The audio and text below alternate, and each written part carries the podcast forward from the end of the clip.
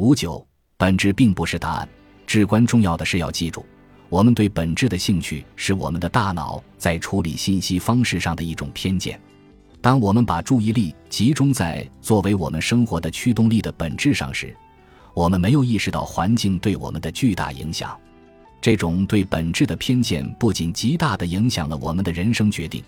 而且影响了我们资助科学的决定。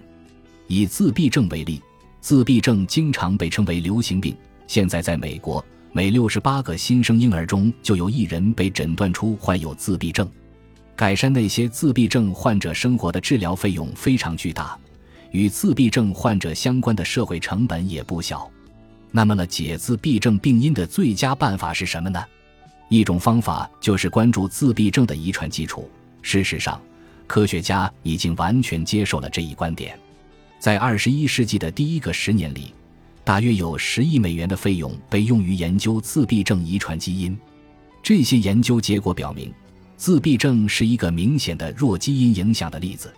没有单一的自闭症基因，只有数百个基因变异形成巨大的网络，以不确定的方式相互作用，使人容易患上自闭症。相比之下，同样在二十一世纪的第一个十年里，只有大约四零零零万美元的费用被用于研究环境对自闭症的影响，对基因影响的研究是它的经费的二十五倍。自闭症的基因影响会是环境影响的二十五倍吗？基于自闭症的基因影响所采取的干预措施会比基于环境的更有效吗？我对此心存疑虑。自从自闭症病例爆发以来，人类基因组没有显著的变化，所以这种新型流行病在很大程度上似乎不太可能是由基因造成的。但是自闭症的遗传基础的观念与我们的本质主义偏见产生了深刻的共鸣，对自闭症研究的资助绝不是独一无二的。例如，二零一一年，美国国家卫生研究院在基因组学研究上花费的资金大约是所有基础行为科学和社会科学总和的四倍。很明显，由于慷慨的资助，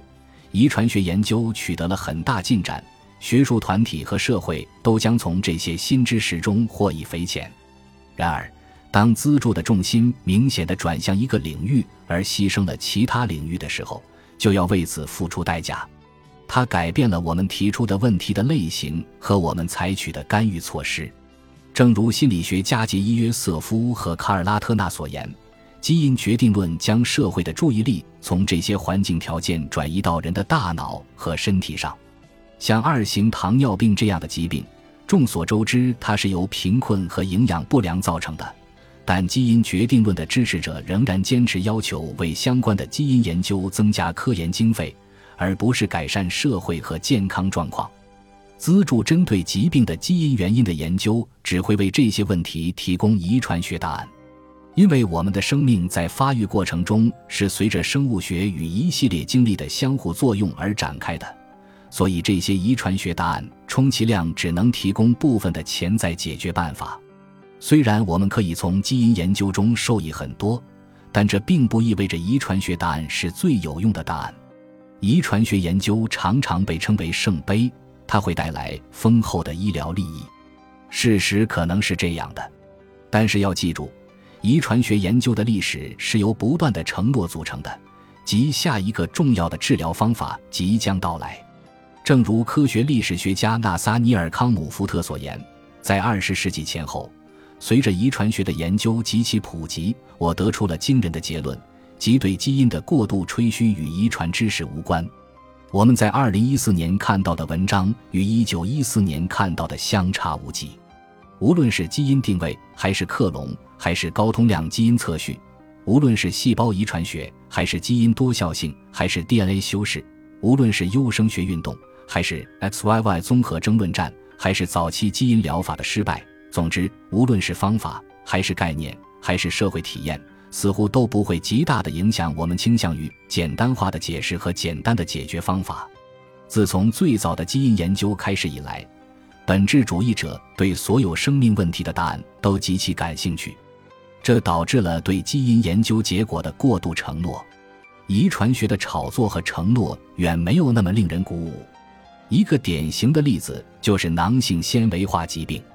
该疾病有直接的病因——囊性纤维化跨膜传导调节因子基因突变，但是该基因有超过一零零零种不同的致病性突变。这个原因在一九八九年被发现，但是在超过十四个世纪之后，我们仍然在根据这一原因努力改善囊性纤维化的治疗方法。尽管研发出的很多治疗方法都是针对这种基因的特定突变的，比如名称为伊法卡托和鲁马卡托的药物。正如最早发现囊性纤维化跨膜传导调节因子基因的研究人员之一杰克赖尔登所言，这种疾病对科学的影响远远大于科学对这种疾病的影响。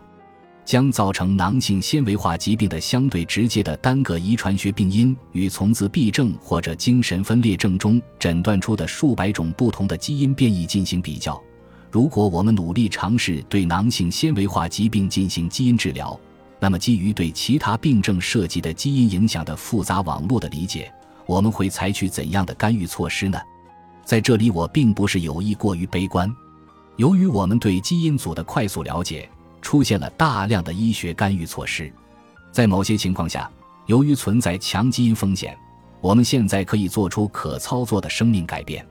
比如，安吉丽娜·朱莉在得知自己是乳腺癌一号基因的致病性变体的携带者后，进行了预防性乳房切除术和卵巢切除术。虽然大量基因特效药物的出现比人类基因组项目宣传的要慢得多，但是许多这类药物已经出现。特别是针对各种癌症的药物，例如，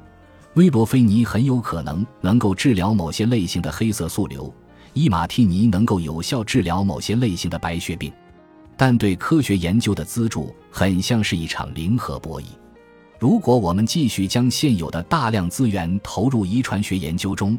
我们就是将资金从揭示我们的经历和成长以及可能危害健康的重要研究中转移出来，例如。社会科学研究发现，通过让老年人对自己的人生决定有更多的控制权，可以延长他们的寿命；通过特定的干预生活方式的措施，可以有效地减少冠心病；通过干预生活方式而非服用主要的糖尿病药物，可以更有效地治疗二型糖尿病；在指导下书写创伤性生活事件，可以改善哮喘患者的肺功能和减轻类风湿性关节炎患者的严重病症；通过正念冥想。可以改善艾滋病毒感染者的症状。通过群组治疗，可以提高乳腺癌患者的生存率。治疗疾病的方法多种多样，虽然基于基因的这些治疗可能与我们的本质主义偏见产生共鸣，但是它们并不是通往医学奇迹的捷径。如果我们偏重于基于基因的治疗，而不是其他治疗方法，尤其是如果这些治疗没有达到宣传效果，我们就要付出高昂的代价。